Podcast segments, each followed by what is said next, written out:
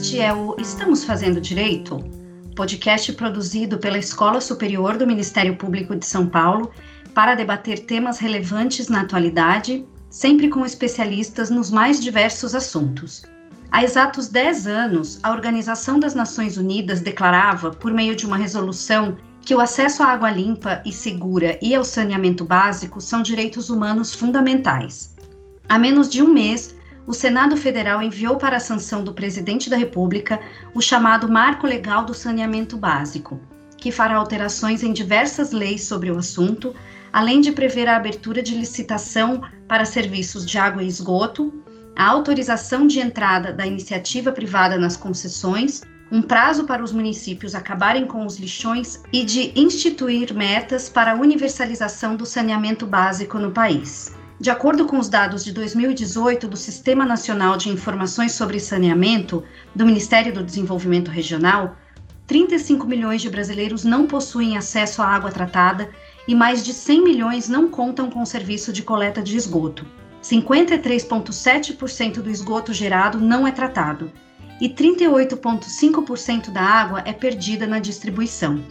Com a pandemia da Covid-19, é notório que este cenário de desigualdades sociais ficou ainda mais escancarado, e não há como diminuí-las sem que seja proporcionado a toda a população o acesso à água potável e ao tratamento de resíduos sólidos e líquidos.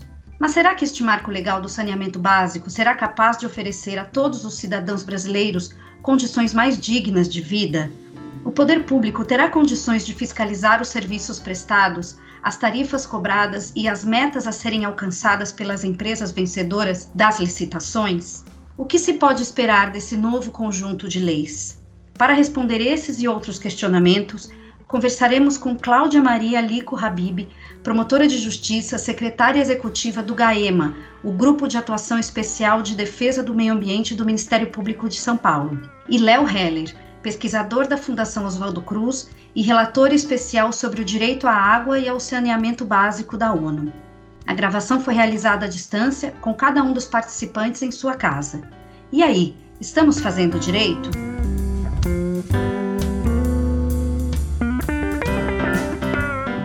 Olá a todas e a todos. Eu sou Aline Rieira, assessora de comunicação da Escola Superior do Ministério Público de São Paulo e hoje tenho a honra de conversar com a Cláudia e o Léo. Muito obrigada pela participação de vocês. Como foi dito na introdução do programa, o acesso à água limpa e segura e ao saneamento básico são direitos humanos fundamentais. Léo, por favor, nos explique o que é saneamento e por que não se pode falar em desenvolvimento humano sem seu acesso adequado.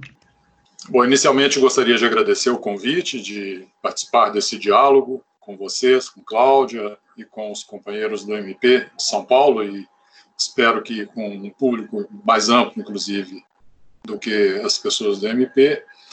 A pergunta é muito interessante. Saneamento tem várias definições, mas eh, se nós olharmos para a cultura do setor de saneamento no Brasil e observarmos o marco legal, sobretudo a Lei 11.445 de 2007. Eu tenho a impressão que nós vamos nos referir bastante a essa lei no programa. A lei define que saneamento básico é composto por quatro elementos, quatro componentes, né, que são o abastecimento de água, o esgotamento sanitário, o manejo dos resíduos sólidos e a limpeza urbana e a drenagem e o manejo das águas pluviais urbanas, das águas de chuva nas cidades. Né? Então, são quatro componentes aparentemente distintos, mas que têm elementos comuns. Né? Se nós pensarmos o que, que dá identidade a esses quatro componentes do saneamento estabelecidos pela lei. O que dá identidade, eu diria que são duas coisas. Uma é em que, em todos os casos, nós estamos tratando em intervenções sobre o ambiente, sobre o ambiente físico no sentido de melhorar esse ambiente, de eliminar determinados riscos às pessoas trazidas pelo ambiente. Um segundo traço comum é que essas intervenções sobre o ambiente elas visam proteger a saúde das populações. Né? A gente sempre gosta de lembrar que o prefixo da palavra saneamento, san, S-A-N, né, é, está relacionado com sanos, que também está articulado com saúde, são, pessoas sadias. Né? Então, é impossível dissociar saneamento básico de saúde. Eu disse que no Brasil é assim, em outros países as culturas mudam, é muito comum tratar-se de apenas de água e esgotamento sanitário como um setor, é, mas no Brasil fez-se essa opção por uma definição mais ampla e esse é o sentido. É, você pergunta também por que, que o saneamento é fundamental para o desenvolvimento humano. Para mim é muito óbvio isso, né? O saneamento tem vários e várias repercussões positivas quando ele é implantado adequadamente para o desenvolvimento. Né? Um deles é promover saúde, outro deles é assegurar a proteção ambiental. Várias das ações de saneamento visam melhorar o ambiente físico. E também tem relações com vários outros aspectos da sociedade, com o desenvolvimento das cidades, o desenvolvimento rural, com o combate à pobreza. Né? Hoje trabalha-se com um conceito chamado multidimensional de pobreza. Pobreza não é só não ter recursos financeiros, né? também envolve não ter acesso a serviços, a bens que a sociedade promove. E eu concluiria essa resposta dizendo que saneamento é um direito humano. Né? Água e esgoto são direitos humanos. Então, ao se reconhecer há 10 anos atrás, exatamente há 10 anos atrás, em julho de 2010, pela Assembleia Geral das Nações Unidas, água e esgoto como direitos humanos, isso eleva o patamar né, da importância desses serviços e da necessidade de que todos tenham acesso a esses serviços adequados. Se o Estado não garante esse acesso, o Estado corre o risco de ser taxado de um violador dos direitos humanos. Perfeito, Léo. E agora gostaria de falar com a Cláudia. O marco legal do saneamento básico só está aguardando a sanção presidencial para entrar em vigor. Até o momento, quais são as principais leis que regulam a matéria e por que elas não foram suficientes para a universalização do direito à água no Brasil? Boa tarde a todas e a todos. Eu agradeço imensamente à Escola Superior do Ministério Público aqui representada pelo diretor, o Dr. Paulo Sérgio de Oliveira e Costa, pela doutora Milene.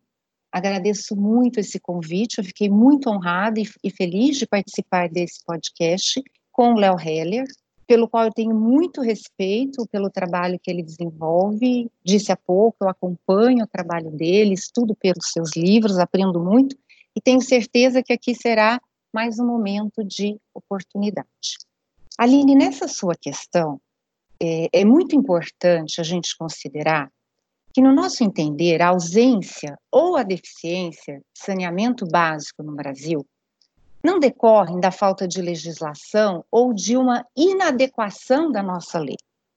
Nós temos a Constituição Federal de 1988, há mais de três décadas, que é a nossa lei maior, que vige as demais leis, sejam elas federais, estaduais e municipais, uma Constituição Federal que é conhecida como a Constituição Verde, em razão da proteção que ela confere ao meio ambiente, visando que todos tenham direito ao meio ambiente ecologicamente equilibrado.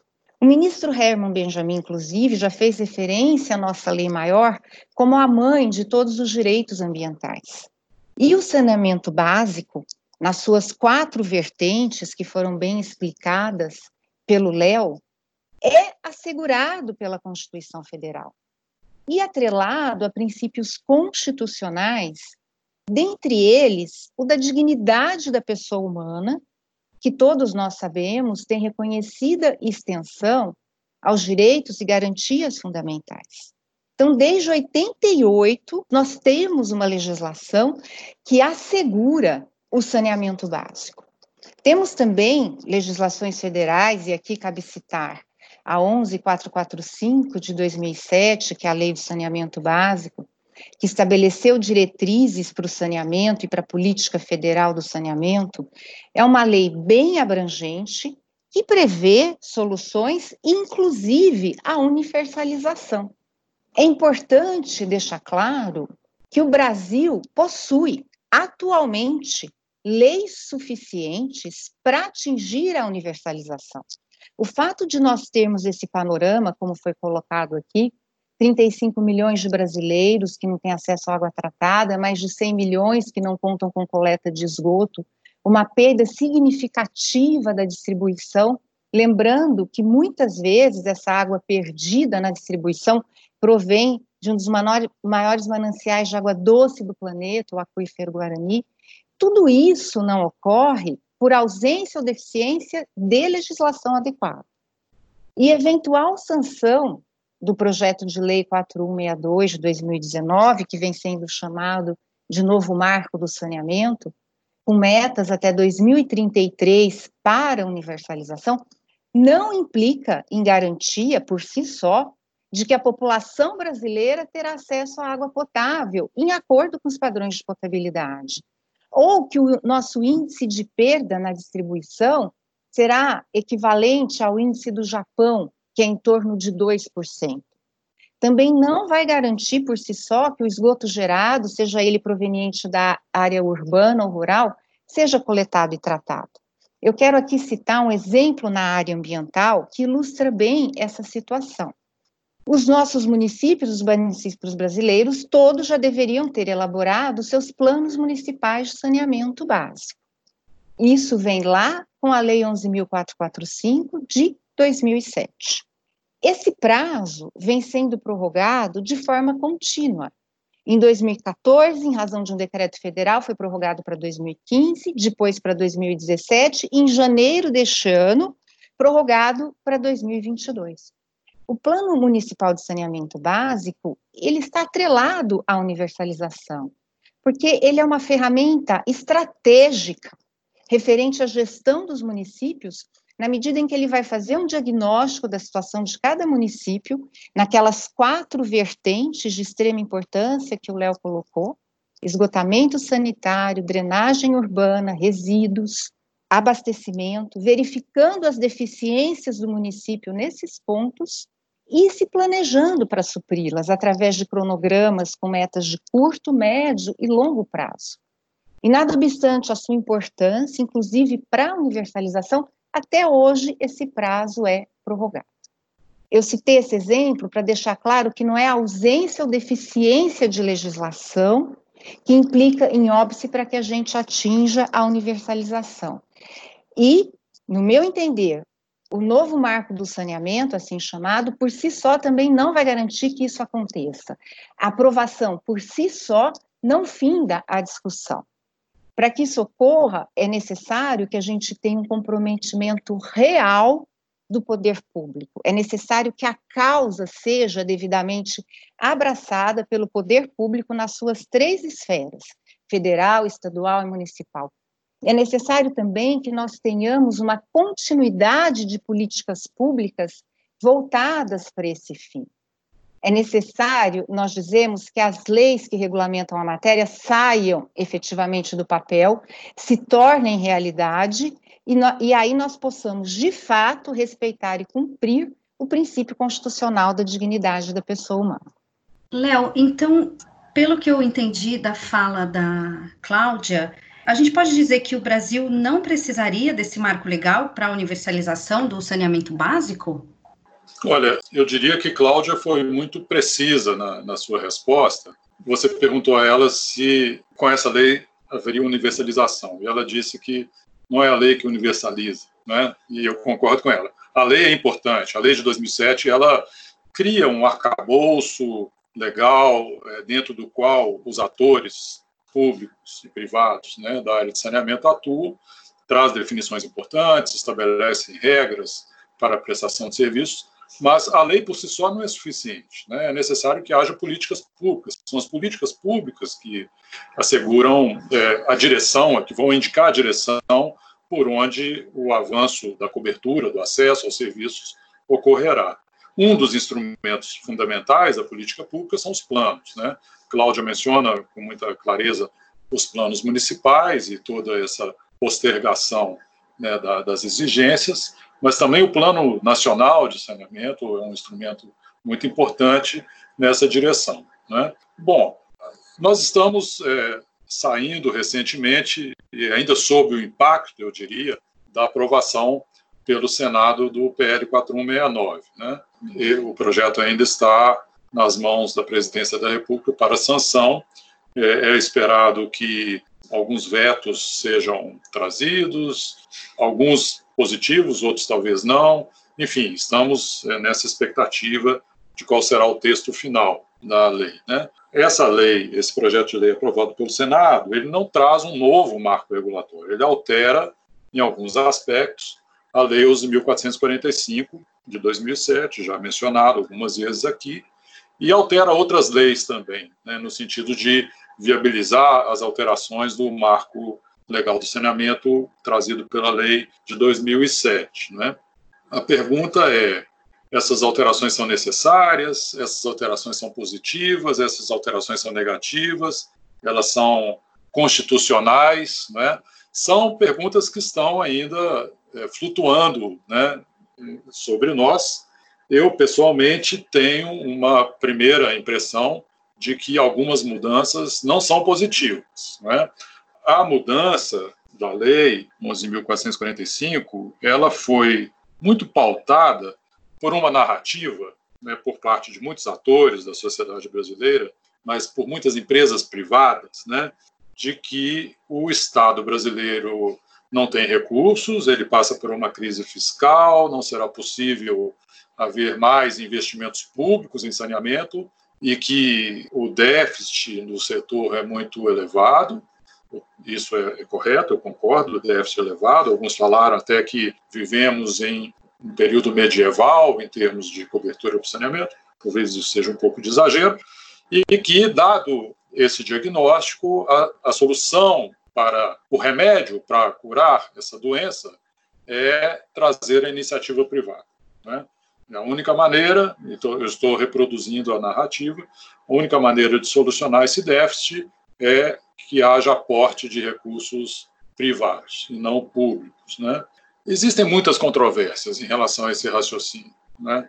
Primeiro, que as experiências internacionais apontam que quando há privatização do serviço de saneamento, o aporte de recursos externos é muito baixo, externos e privados. Né? Os operadores, em geral, trabalham principalmente com recursos provenientes das tarifas pagas pelos usuários, né? ou de empréstimos contraídos com bancos públicos ou com agências internacionais. Né? Então, o recurso das empresas é, é muito raro, escasso, responde por uma parcela muito pequena do, dos recursos que mobilizam as empresas internacionalmente na operação dos sistemas. Né? Para ser um pouco mais concreto, né? qual é a principal mudança que a lei traz nesse sentido? A lei abole um mecanismo importante que tem sido usado pelo setor de saneamento, que são os contratos programa, né? contratos de programa. Os contratos de programa são firmados entre municípios e companhias estaduais, dentro de uma moldura de cooperação interfederativa, e eles é, eliminam a necessidade de licitação. Né? Então, o município que queira contratar a companhia estadual é, firma um acordo, né, que é aprovado pela Câmara de Vereadores, e assina um contrato de programa. A lei, a mudança da lei, abole o contrato de programa e estabelece que qualquer delegação de serviço de água e esgotos deve se dar por licitação e contrato de concessão, consequentemente. Isso pode ter impactos muito negativos para cidades pequenas, para a zona rural, para a periferia das grandes cidades, né, que são as regiões onde o déficit está, é o endereço do déficit. Né?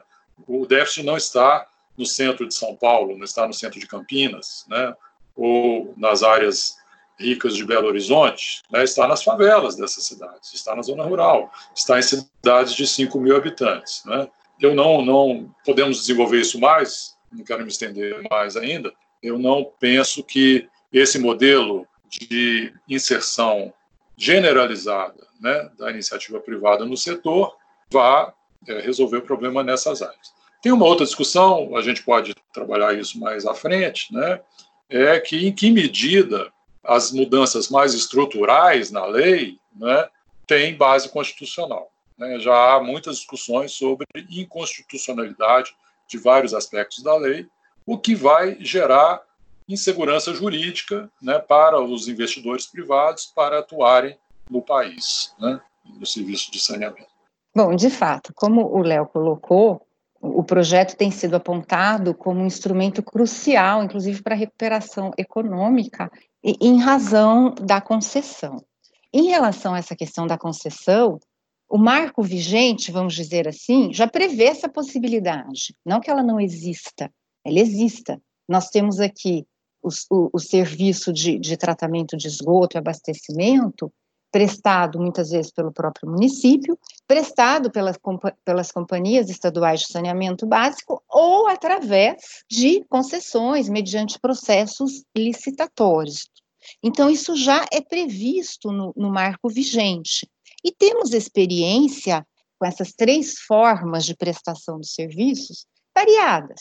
Concessões que funcionam bem, municípios prestando serviços que funcionam bem e situações também que não vão bem. Agora, em relação aos recursos, como foi colocado, nós temos aqui o, o, Plano Nacional de Saneamento Básico, e eu vou citar um trabalho da minha colega e amiga de Gaema, a doutora Flávia Maria Gonçalves, que nós temos outras fontes de investimentos disponíveis para o setor de saneamento básico no Brasil. E não só a concessão, nós temos, por exemplo, os recursos dos fundos financiadores, que são os fundos de garantia por tempo de serviço e fundo de amparo ao trabalhador, conhecidos como recursos onerosos. Temos também os recursos não onerosos derivados da lei orçamentária anual, recursos provenientes é, de financiamentos internacionais, como o BID, o Banco Mundial, recursos dos próprios prestadores de serviços, em razão do superávit de arrecadação, e também oriundos da cobrança do uso de recursos hídricos. E anualmente esses recursos estão disponíveis para os municípios. E a grande dificuldade que nós percebemos é uma falta de preparo, de capacidade do município para angariar esses recursos. É, especialmente, como foi colocado pelo Léo, os municípios menores. Com muita frequência, nós fazemos reuniões nas promotorias com os municípios, com os órgãos ambientais, para mostrar esse caminho, é, muitas vezes o município tem dificuldade de elaborar um projeto para obter esses recursos. Então a questão ela é mais profunda, independente de, de todo o debate em torno da concessão, mas é importante a gente deixar claro que o marco vigente já prevê essa possibilidade e que nós temos aí outras fontes de recursos. E que, de fato, como o Léo colocou, não adianta a gente pensar em universalização se a gente ignorar a área rural, os municípios menores. Nós temos inúmeros exemplos na nossa área de atuação em que o município, com muito esforço, com muita luta, consegue implantar uma estação de tratamento de esgoto voltada à área urbana. Ok. Atingiu a universalização? Não. Em razão de loteamentos clandestinos, ocupação irregulares sem nenhum acesso ao saneamento. Se essas questões não forem ser vistas e tratadas, essas questões urbanísticas, de loteamentos, juntamente com a questão ambiental, jamais, isso eu afirmo, nós jamais atingiremos a universalização. É importante entender como que as empresas estaduais de água e esgotos, né, elas se chamam se denominam empresas de saneamento, mas na verdade atuam em água e esgoto, como que elas operam né, em cada estado, né, no estado de São Paulo, a Sabesp. Então, a Sabesp, bem como as similares é, em outros estados, atuam com uma tarifa única. Né? E essa tarifa é, é calculada, ou seja, tarifa única significa que, independente de onde o indivíduo more, né, na capital, no interior, ele vai pagar o mesmo valor para cada metro cúbico. Né? A, a, tarifa, na verdade, é progressiva, quanto mais gastamos, maior o custo do metro cúbico. Mas esse valor do metro cúbico mensal é o mesmo em todas as cidades. Né? E, então, o que, que acontece? Por conta dessa tarifa única, o que se olha é a viabilidade econômica global da empresa, e não a viabilidade econômica em cada município, em cada concessão. E, regra geral, municípios menores não são superavitários, são deficitários economicamente. E municípios maiores são superavitários. Né? Em muitos estados, a capital do estado responde por, às vezes, 40%, 50%, 60% do superávit da companhia estadual. Então, o que, o que se passa, na verdade, é um subsídio, é o chamado subsídio cruzado. Né? Cidades superavitárias transferem superávit para cidades deficitárias. O, esse modelo que a lei traz né, pode ter um resultante perverso, né, que é as cidades superavitárias serem transferidas para a iniciativa privada e as deficitárias se manterem na mão do Estado. Né? E nessas cidades deficitárias, o que, duas coisas podem acontecer. Ou a tarifa aumentar para garantir a sustentabilidade econômica da prestação do serviço, o que é injusto, né? Ou o serviço deteriorar, porque ele vai ficar deficitário e cortes em despesas terão que ser feitos. Né? Então, é, a, a, quebra do subsídio privado, é, cruzado que a lei traz é muito preocupante. Né? Ele pode desproteger populações que já vivem em situação de vulnerabilidade. Perfeito. Cláudia, com a entrada em vigor do marco legal, de que forma o Ministério Público poderá atuar para fiscalizar os processos das licitações e também se as metas estabelecidas nos contratos estão sendo cumpridas?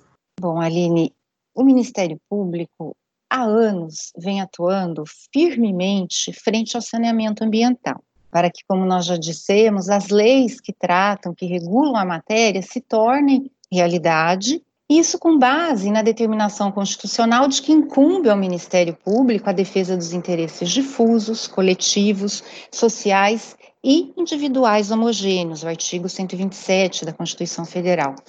Uma das finalidades institucionais do Ministério Público é a defesa da ordem jurídica, do regime democrático, dos interesses sociais e individuais indisponíveis. E com base nessas determinações, os promotores de justiça trabalham no tema saneamento através das suas diversas áreas de atuação. E, e aqui está algo muito bonito no tema saneamento, que permite essa atuação multifacetária da instituição. Por exemplo, as promotorias de justiça do meio ambiente, no meu caso, nós atuamos é, para que o esgoto gerado seja devidamente coletado e tratado. Os promotores de justiça que atuam na saúde pública trabalham fortemente nesse tema. É sabido que a ausência de saneamento coloca em risco a vida e a saúde da população. Temos aí várias doenças provocadas pela ausência do saneamento. Da mesma forma, os promotores de justiça da área do consumidor, visando a garantia ao serviço ininterrupto e contínuo de água, os promotores da inclusão social, voltados, por exemplo, às pessoas em situação de rua, para que também tenham acesso ao abastecimento, e também os promotores que atuam na área do patrimônio público, para que não haja desvio de verbas, superfaturamento de obras ambientais. Infelizmente, temos aí superfaturamento envolvendo obras ambientais, fraudes nos processos licitatórios, entre outros. Também na área criminal, pois muito frequentemente esses mesmos fatos, fraudes em processos licitatórios, desvios de verbas, enfim, configuram crime. Assim, a temática saneamento ambiental é tratada pelo Ministério Público através das suas diversas áreas de atuação, em razão da transversalidade do tema e através da instauração de procedimentos de acompanhamento de políticas públicas conhecidos por PAs, que particularmente eu gosto muito de trabalhar nesses procedimentos, ou através de instauração de inquéritos civis para apurar ilegalidades ou ajuizamento de ações civis públicas e criminais também. E nesse momento excepcional que nós vivemos, foi criado pela Procuradoria-Geral de Justiça recentemente um grupo de trabalho que tem o objetivo de articular e também de fomentar a atuação do Ministério Público do Estado de São Paulo envolvendo essas diversas áreas que nós já citamos: meio ambiente, habitação, consumidor, violência doméstica, educação, direitos humanos, enfim. E a preocupação nesse período excepcional voltou-se à adoção de algumas medidas emergenciais, como a não interrupção do fornecimento da água potável, na qualidade de serviço público essencial. Eu penso que sempre que a gente fala em saneamento, a gente deve vê-lo, como o Léo colocou, como um direito fundamental, levando em conta o princípio da dignidade da pessoa humana e que os seus serviços são serviços públicos essenciais que devem ser disponibilizados a toda a população, inclusive aquela que não tem acesso à rede de abastecimento nesse período de pandemia.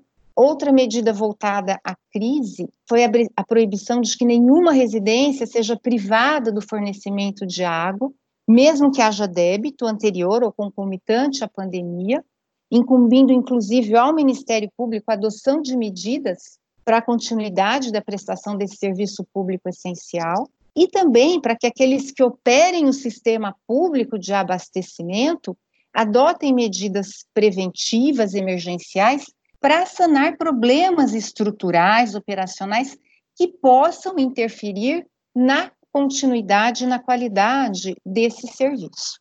Então, o Ministério Público de longa data, há anos vem trabalhando na temática saneamento, nas suas diversas áreas de atuação, e nesse período excepcional, adotando medidas emergenciais que se mostram importantes para prevenção e combate à doença, e sem prejuízo, por óbvio, de medidas maiores, políticas públicas de, maior, de maiores abrangências. Perfeito, Cláudia.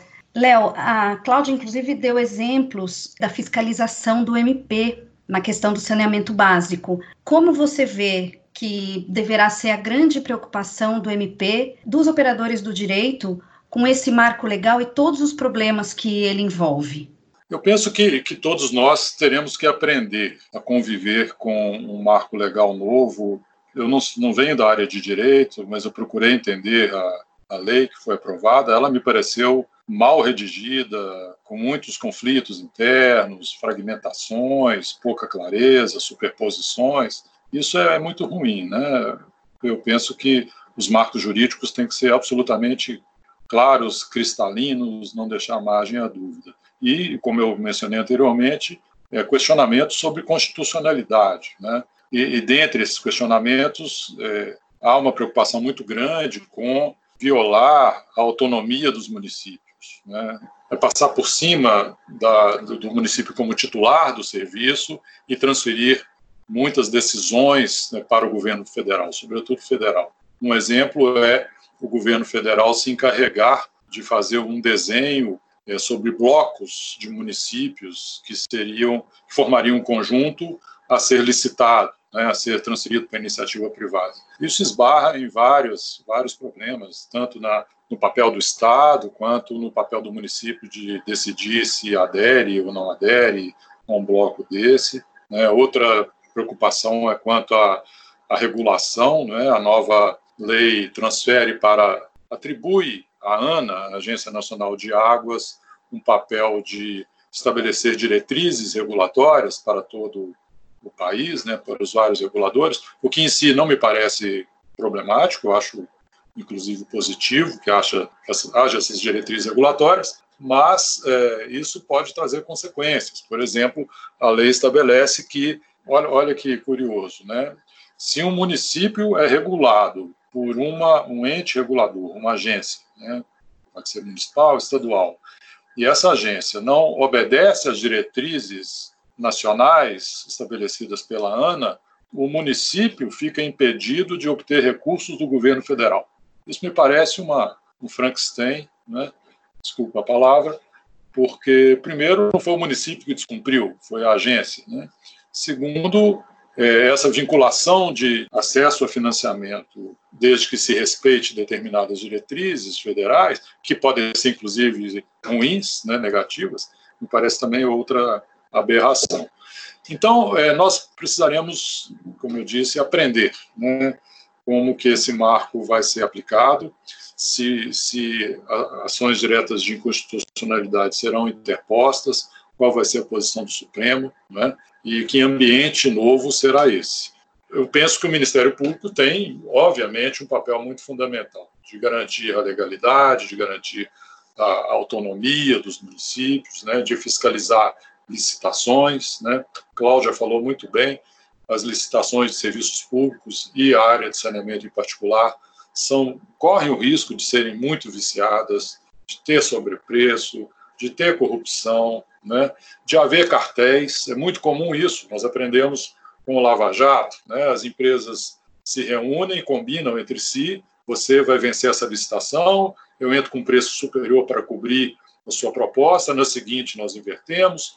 Né, isso é muito comum em serviço é, como de saneamento, que é um serviço considerado um monopólio natural, né, e, e, são poucas as empresas que operam né, nesse meio, então é muito provável que isso ocorra e, e, o Ministério Público tem, de fato, um papel fundamental e tem tido né, um papel fundamental em fiscalizar, em coibir excessos decorrentes desses negócios, né, entre outras ações. Eu penso que o Ministério Público tem cumprido um papel tão importante no país e no campo do saneamento precisará continuar a exercer esse, esse papel nessa questão que o Léo colocou, eu concordo também, essa formação de blocos regionais é um ponto polêmico no, no PL e imagina-se que seja de fato questionado judicialmente.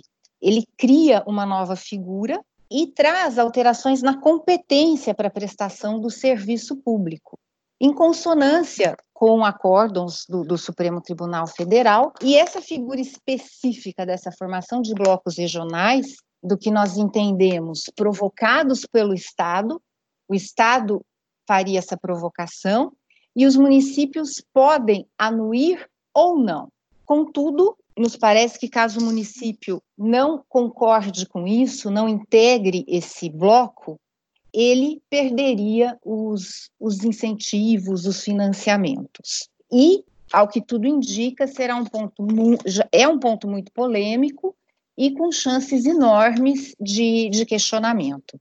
E como o Léo colocou, a lei traz modificações importantíssimas, interferindo na política nacional do meio ambiente, através dessas alterações de competência para prestação do serviço, na universalização das metas até 2033, que podem ser prorrogáveis aí até 2040, uma única vez. Também interfere na questão da regulação, a ANA passa a assumir esse gerenciamento. Também não vejo problemas, a, a questão que nos parece é que a ANA, no momento, não está preparada para isso, ela precisaria se reorganizar, se reestruturar, e o grande ponto, o debate em relação ao fim desses contratos de programa e a concessão de serviços públicos.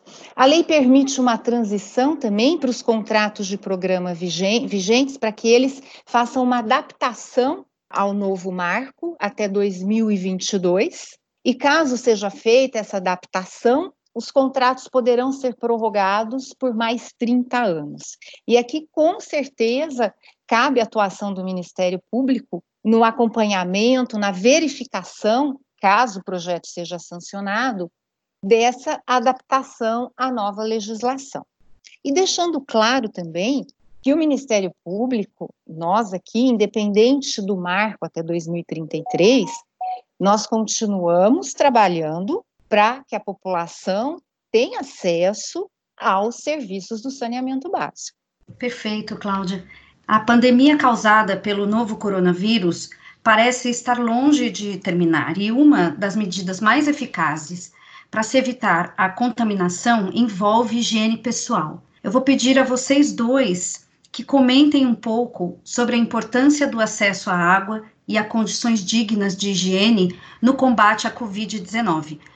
Bom, a Covid-19 veio desvelar algumas realidades. Né? Uma delas foi a carência de acesso universal a serviços de saneamento, principalmente de água, nesse caso, né? pela população brasileira. E é, desencadeou é, medidas, Cláudia citou algumas muito interessantes. Né?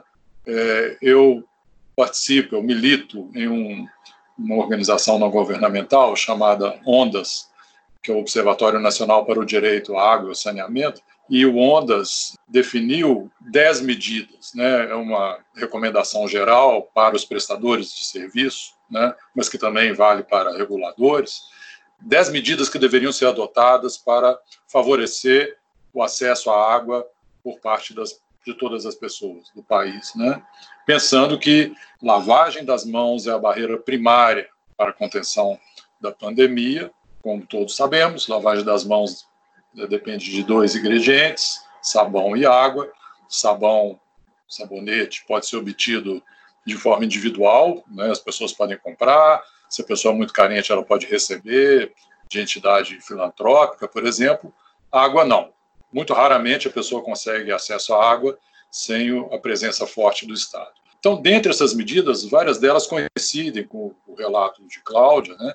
Um dele, uma delas é impedir imediatamente qualquer tipo de desconexão né, das pessoas por falta de pagamento, quando essa falta de pagamento se dá por incapacidade econômica, e sabemos que a incapacidade econômica está crescendo. Dois, reconectar todas as ligações que tiver, foram desativadas por falta de pagamento no passado. Três, fornecer água em alguns ambientes, tipo para as pessoas que vivem em situação de rua, que têm um acesso à água muito precário e que está piorando, para vilas e favelas, para presídios, e assim por diante. São dez medidas, muito nessa direção, de garantir, de não cercear a ninguém e promover para os que não têm o acesso à água. Então, é, são medidas que foram suscitadas pela pandemia, mas que bom se elas pudessem continuar mesmo no pós-pandemia, porque elas vão na direção de garantir o direito humano do acesso à água e saneamento a todos.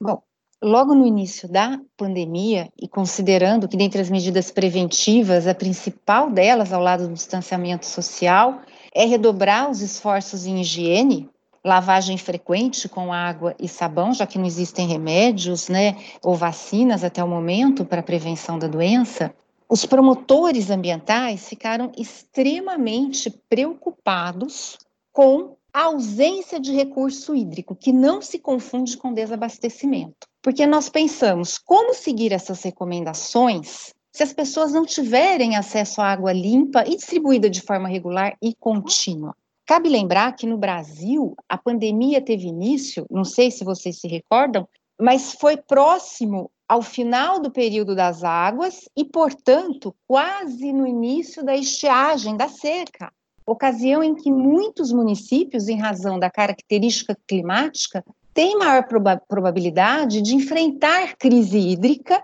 e incêndios, principalmente aqueles municípios cujo abastecimento se dá de forma superficial.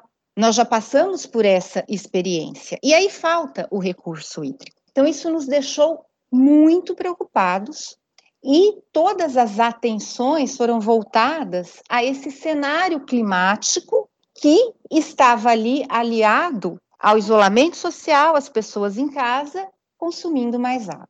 Com base nisso, nós elaboramos várias orientações na linha do que o Léo colocou. Uma delas, a elaboração dos planos de contingência.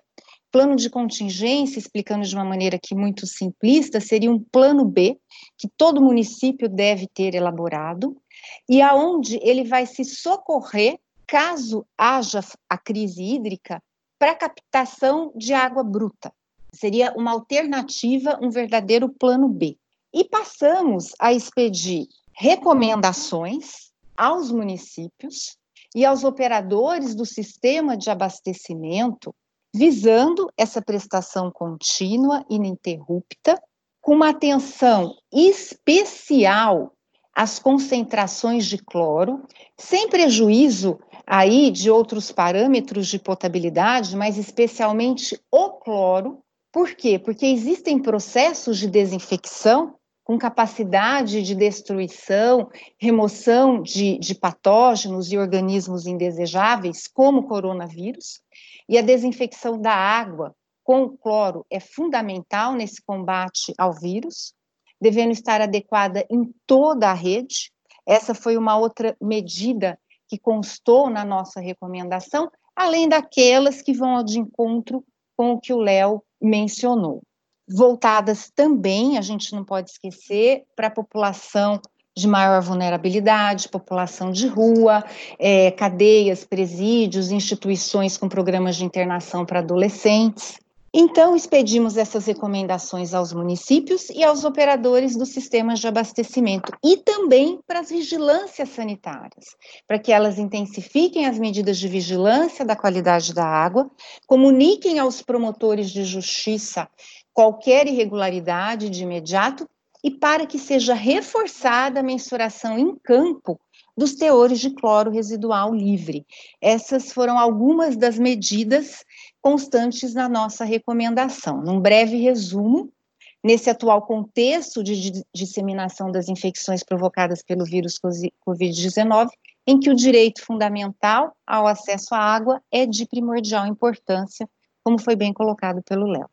Bom, nós chegamos ao fim do programa, mas antes de terminar, eu gostaria que vocês me respondessem o seguinte: estamos utilizando os melhores recursos econômicos e humanos para universalizar o acesso à água limpa e à coleta de esgoto? Estamos fazendo direito?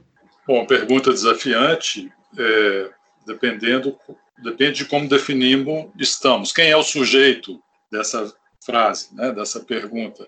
Se é o Ministério Público, acho que a resposta tende a ser sim. O Ministério Público está fazendo bem, está fazendo direito. Se é o Executivo Federal, eu não tenho dúvida de responder não. Eu penso que estamos vivendo um período terrível, né, de um governo federal que não, não se preocupa com o bem-estar da população. Né?